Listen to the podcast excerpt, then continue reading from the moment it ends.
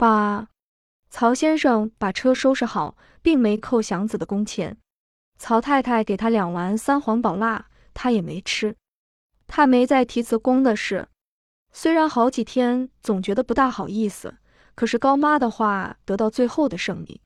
过了些日子，生活又合了辙，他把这件事渐渐忘掉，一切的希望又重新发了芽。独坐在屋中的时候，他的眼发着亮光，去盘算怎样省钱，怎样买车，嘴里还不住的嘟囔，像有点心病似的。他的算法很不高明，可是心中和嘴上常常念着六六三十六，这并与他的钱数没多少关系，不过是这么念叨，心中好像是充实一些，真像有一本账似的。他对高妈有相当的佩服，觉得这个女人比一般的男子还有心路与能力。他的话是抄着歌来的，他不敢赶上他去闲谈，但在院中或门口遇上他，他若有功夫说几句，他就很愿意听他说。他每说一套，总够他思索半天的，所以每逢遇上他，他会傻傻乎乎的一笑，使他明白他是佩服他的话，他也就觉到点得意，即使没有功夫，也得扯上几句。不过对于钱的处置方法，他可不敢冒而咕咚的就随着他的主意走。他的主意，他以为实在不算坏，可是多少有点冒险。他很愿意听他说，好多学些招数，心里显着宽绰。在实行上，他还是那个老主意，不轻易撒手钱。不错，高妈的确有办法。自从他守了寡，他就把月间所能剩下的一点钱放出去，一块也是一笔，两块也是一笔，放给做仆人的，当二三等巡警的，合作小买卖的，利钱至少是三分。这些人时常为一块钱急得红着眼转磨，就是有人借给他们一块而当两块算，他们也得伸手接着。除了这样，钱就不会教他们看见，他们所看见的钱上有毒，接过来便会抽干他们的血，但是他们还得接着。凡是能使他们缓一口气的，他们就有胆子拿起来。生命就是且缓一口气再讲，明天再说明天的。高妈在她丈夫活着的时候，就曾经受着这个毒。她的丈夫喝醉来找她，非有一块钱不能打发，没有，她就在宅门外醉闹。她没办法，不管多大的利息，也得马上借到这块钱。有这种经验，她学来这种方法，并不是想报复，而是拿它当做合理的，几乎是救急的慈善事。有急等用钱的，有愿意借出去的。周瑜打黄盖，愿打愿挨。在宗旨上，他既以为这没有什么下不去的地方，那么在方法上他就得厉害一点，不能拿钱打水上漂，干什么说什么。这需要眼光、手段、小心、泼辣，好不至都放了音。他比银行经理并不少费心血，因为他需要更多的小心谨慎。资本有大小，主义是一样，因为这是资本主义的社会，像一个极细极大的筛子，一点一点的从上面往下筛钱。越往下钱越少，同时也往下筛主意，可是上下一边多，因为主意不像钱那样怕筛眼小，它是无形体的，随便有什么极小的孔中也能溜下来。大家都说高妈厉害，她自己也这么承认，她的厉害是由困苦中折磨中锻炼出来的。一想起过去的苦处，连自己的丈夫都那样的无情无理，她就咬上了牙。她可以很和气，也可以很毒辣。他知道非如此不能在这个世界上活着，他也劝祥子把钱放出去，完全出于善意。假若他愿意的话，他可以帮他的忙。告诉你，祥子，搁在兜里，一个子永远是一个子，放出去呢，钱就会下钱。没错儿，咱们的眼睛是干什么的？瞧准了，在放手前不能放秃尾巴鹰。当巡警的到时候不给力，或是不归本，找他的巡官去。一句话，他的差事的搁下敢，打听明白他们放响的日子，赌窝掏不还钱，心心将一比十放给谁，咱都得有个老底。好，放出去，海里摸锅，那还行吗？你听我的，准保没错。祥子用不着说什么，他的神气已足表示他很佩服高妈的话。极致独自一盘算，他觉得钱在自己手里比什么也稳当。不错，这么着是死的，钱不会下钱，可是丢不了也是真的。把这两三个月剩下的几块钱都是现洋，轻轻的拿出来，一块一块的翻弄，怕出响声。现洋是那么白亮、厚实、起眼，他更觉得万不可撒手，除非是拿去买车。个人有个人的办法，他不便全随着高妈。原先在一家姓方的家里，主人全家大小，连仆人都在邮局有个储金折子。方太太也劝过祥子，一块钱就可以立折子，你怎么不立一个呢？俗言说得好，长江有日思无日，莫道无时盼有时。年轻轻的，不成这年轻力壮，剩下几个？一年三百六十天，不能天天是晴天大日头。这又不费事，又牢靠，又有利钱。哪时别住还可以提点用，还要怎么方便呢？去，去要个单子来。你不会写，我给你填上。一片好心。祥子知道他是好心，而且知道厨子王六和奶妈子秦妈都有折子，他真想试一试。可是有一天，方大小姐叫他去给放进十块钱，他细细看了看那个小折子，上面有字，有小红印，通共，哼，也就有一小打手指那么沉吧。把钱交进去。人家又在折子上画了几个字，打上了个小印。他觉得这不是骗局，也得是骗局。白花花的现洋放进去，凭人家三画五画就算完事。祥子不上这个当，他怀疑方家是跟邮局这个买卖。他总以为邮局是个到处有分号的买卖，大概字号还很老，至少也和瑞福祥、宏记差不多有关系，所以才这样热心给拉生意。即使事实不是这样。现钱在手里，到底比在小折子上强，强得多。折子上的钱只是几个字，对于银行银号，他只知道那是出座的地方。假若巡警不阻止在那儿搁车的话，准能拉上买卖。至于里面做些什么事，他猜不透。不错，这里必是有很多的钱，但是为什么单到这里来鼓斗钱，他不明白。他自己反正不容易与他们发生关系。那么也就不便操心去想了。城里有许多许多的事他不明白，听朋友们在茶馆里议论更使他发糊涂，因为一人一个说法，而且都说的不到家。他不愿再去听，也不愿去多想。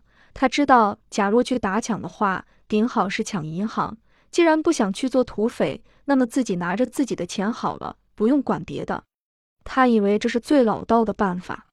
高妈知道他是红着心想买车，又给他出了主意。祥子，我知道你不肯放账，为是好早早买上自己的车，也是个主意。我要是个男的，要是也拉车，我就得拉自己的车，自拉自唱，万事不求人。能这么着，给我个支线，我也不换。拉车是苦事，可是我要是男的，有把子力气，我愣拉车也不去当巡警，冬夏常青，老在街上站着。一月才挣那俩钱，没个外钱，没个自由，一留胡子还是就吹，简直的没一点起色。我是说，对了，你要是想快快买上车的话，我给你个好主意，起上一支会，十来个人，至多二十个人，一月每人两块钱，你使头一会，这不是马上就有四十来的快？你横市多少也有个积蓄，凑吧凑吧，就弄辆车拉拉，干脆大局。车到了手，你干上一支黑枪会，又不出力。又是体面事，准得对你的心路。你真要请会的话，我来一支，绝不含糊。怎样？这真让祥子的心跳得快了些。真要凑上三四十块，再加上刘四爷手里那三十多，和自己现在有的那几块，岂不就是八十来的？虽然不够买十成新的车，八成新的总可以办到了。况且这么一来，他就可以去向刘四爷把钱要回。省得老这么搁着，不像回事儿。八成新就八成新吧，好歹的拉着，等有了富余再换。可是上哪里找这么二十位人去呢？即使能凑上，这是个面子事，自己等钱用的就请会，赶明人家也约自己来呢。岂会在这个穷年月，常有花拉了的时候。好汉不求人，干脆自己有命买得上车，买不求人。看祥子没动静，高妈真想俏皮他一顿，可是，一想他的直成劲儿，又不大好意思了。你真行，小胡同赶猪直来直去也好。祥子没说什么，等高妈走了，对自己点了点头，似乎是承认自己的一把死拿值得佩服，心中怪高兴的。已经是初冬天气，晚上胡同里叫卖糖炒栗子、落花生之外，加上了低杯的夜壶藕。夜壶挑子上带着瓦的闷葫芦罐，祥子买了个大号的。头一号买卖，卖夜壶的找不开钱，祥子心中一活变，看那个顶小的小绿叶壶非常有趣，绿汪汪的，也撅着小嘴，不用找钱了，我来这么一个。放下闷葫芦罐，他把小绿叶壶送到里边去。少爷没睡哪？送你个好玩意。大家都正看着小文曹家的小男孩洗澡呢，一见这个玩意都憋不住的笑了。曹氏夫妇没说什么，大概觉得这个玩意虽然蠢一些，可是祥子的善意是应当领受的，所以都向他笑着表示谢意。高妈的嘴可不会闲着，你看，真是的，祥子这么大个子了。会出这么高明的主意，多么不顺眼！小文很喜欢这个玩意，登时用手捧澡盆里的水往小壶里灌。这小茶壶嘴大，大家笑得更加了劲。祥子整着身子，因为一得意就不知怎么好了，走出来。他很高兴，这是向来没有经验过的事。大家的笑脸全朝着他自己，仿佛他是个很重要的人似的。微笑着，又把那几块现洋搬运出来。轻轻的一块一块往闷葫芦罐里放，心里说：“这比什么都牢靠。多攒够了数，多攒往墙上一碰，拍扎，现洋比瓦片还得多。”他决定不再求任何人，就是刘四爷那么可靠，究竟有时候显着别扭。钱是丢不了啊，在刘四爷手里，不过总有点不放心。钱这个东西像戒指，总是在自己手上好。这个决定使他痛快。觉得好像自己的腰带又杀紧了一扣，使胸口能挺得更直更硬。天是越来越冷了，祥子似乎没觉到，心中有了一定的主意，眼前便增多了光明，在光明中不会觉得寒冷。地上初见冰凌，连便道上的土都凝固起来，处处显出干燥结实。黑土的颜色已微微发些黄，像已把潮气散尽。特别是在一清早。被大车扎起的土棱上镶着几条双边，小风尖溜溜的把早霞吹散，露出极高极蓝极爽快的天。祥子愿意早早的拉车跑一趟，凉风搜进他的袖口，使他全身像洗冷水澡似的，一哆嗦，一痛快。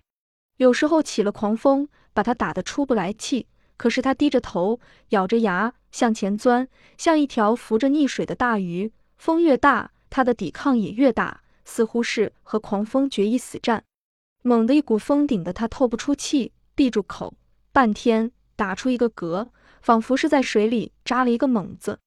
打出这个嗝，他继续往前奔走，往前冲进，没有任何东西能阻止住这个巨人。他全身的筋肉没有一处松懈，像被蚂蚁围攻的绿虫，全身摇动着抵御。这一身汗，等到放下车，直一直腰，吐出一口长气。抹去嘴角的黄沙，他觉得他是无敌的。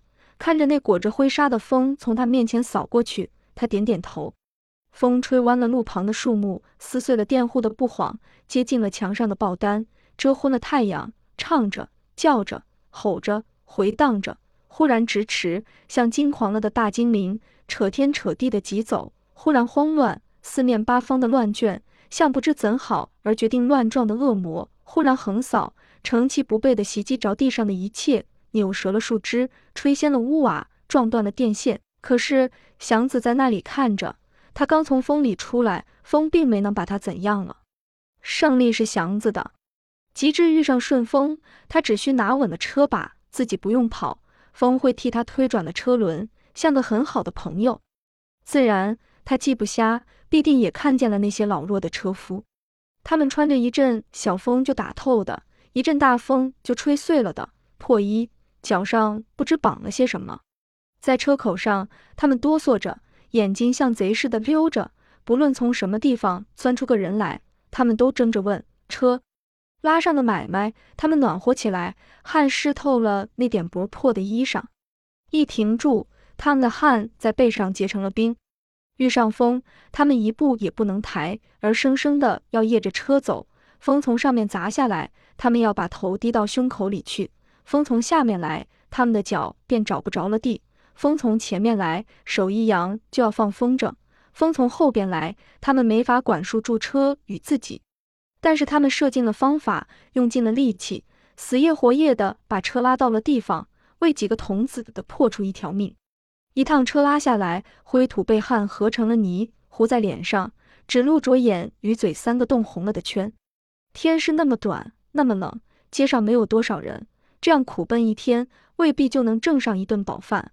可是年老的家里还有老婆孩子，年小的有父母弟妹。冬天，他们整个的是在地狱里，比鬼多了一口活气，而没有鬼那样清闲自在。鬼没有他们这么多的吃累，像条狗似的死在街头，是他们最大的平安自在。冻死鬼，据说脸上有些笑容。祥子怎能没看见这些呢？但是他没工夫为他们忧虑思索，他们的罪孽也就是他的。不过他正在年轻力壮，受得起辛苦，不怕冷。不怕风，晚间有个干净的住处，白天有件整齐的衣裳，所以他觉得自己与他们并不能相提并论。他现在虽是与他们一同受苦，可是受苦的程度到底不完全一样。现在他少受着罪，将来他还可以从这里逃出去。他想自己要是到了老年，绝不至于还拉着辆破车去挨饿受冻。他相信现在的优越可以保障将来的胜利。正如在饭馆或宅门外遇上使汽车的，他们不肯在一块闲谈；使汽车的觉得有失身份，要是和洋车夫们有什么来往，汽车夫对洋车夫的态度，正有点像祥子的对那些老弱残兵。同是在地狱里，可是层次不同。他们想不到大家虚立在一块儿，而是各走各的路，个人的希望与努力蒙住了各个人的眼。每个人都觉得赤手空拳可以成家立业，在黑暗中各自去摸索个人的路。祥子不想别人，不管别人，他只想着自己的钱与将来的成功。街上慢慢有些年下的气象了，在晴明无风的时候，天气虽是干冷，可是路旁增多了颜色，年画、沙灯、红素蜡烛、卷制的头花、大小蜜供都陈列出来，使人心中显着快活，可又有点不安。因为无论谁对年节都想到快乐几天，可是大小也都有些困难。祥子的眼增加了亮光，看见路旁的年货，他想到曹家必定该送礼了，送一份总有他几毛九钱。节赏固定的是两块钱，不多。可是来了贺年的，他去送一送，每一趟也得弄个两毛三毛的，凑到一块就是个数，不怕少，只要零碎的进手，他的闷葫芦罐是不会冤人的。晚间无事的时候，他定科看着这个只会吃钱而不愿吐出来的瓦朋友，低声的劝告：多多的吃，多多的吃，伙计，多咱你吃够了，我也就行了。年节越来越近了，一会儿已是腊八，欢喜或忧惧强迫着人去计划布置，还是二十四小时一天。可是这些天与往常不同，他们不许任何人随便的度过，必定要做些什么。而且都得朝着年节去做，好像时间忽然有了知觉，有了感情，使人们随着他思索，随着他忙碌。祥子是立在高兴那一面的，街上的热闹、叫卖的声音、节赏与零钱的希冀、新年的休息、好饭时的想象，都使他像个小孩子似的欢喜盼望。他想好，破出块八毛的，得给刘四爷买点礼物送去。礼轻人物重，他必须拿着点东西去。一来为是道歉，他这些日子没能去看老头，因为宅里很忙；二来可以就手要出那三十多块钱来，破费一块来钱而能要回那一笔款，是上算的事。这么想好，他轻轻地摇了摇那个铺满，想象着再加进三十多块去，应当想得多么沉重好听。是的，只要一索回那笔款来，他就没有不放心的事了。一天晚上，他正要再摇一摇那个聚宝盆。高妈喊了他一声：“祥子，门口有位小姐找你。我正从街上回来，她跟我只打听你。”等祥子出来，他低声找过了句：“他像个大黑塔，怪怕人的。”祥子的脸忽然红得像包着一团火，他知道事情要坏。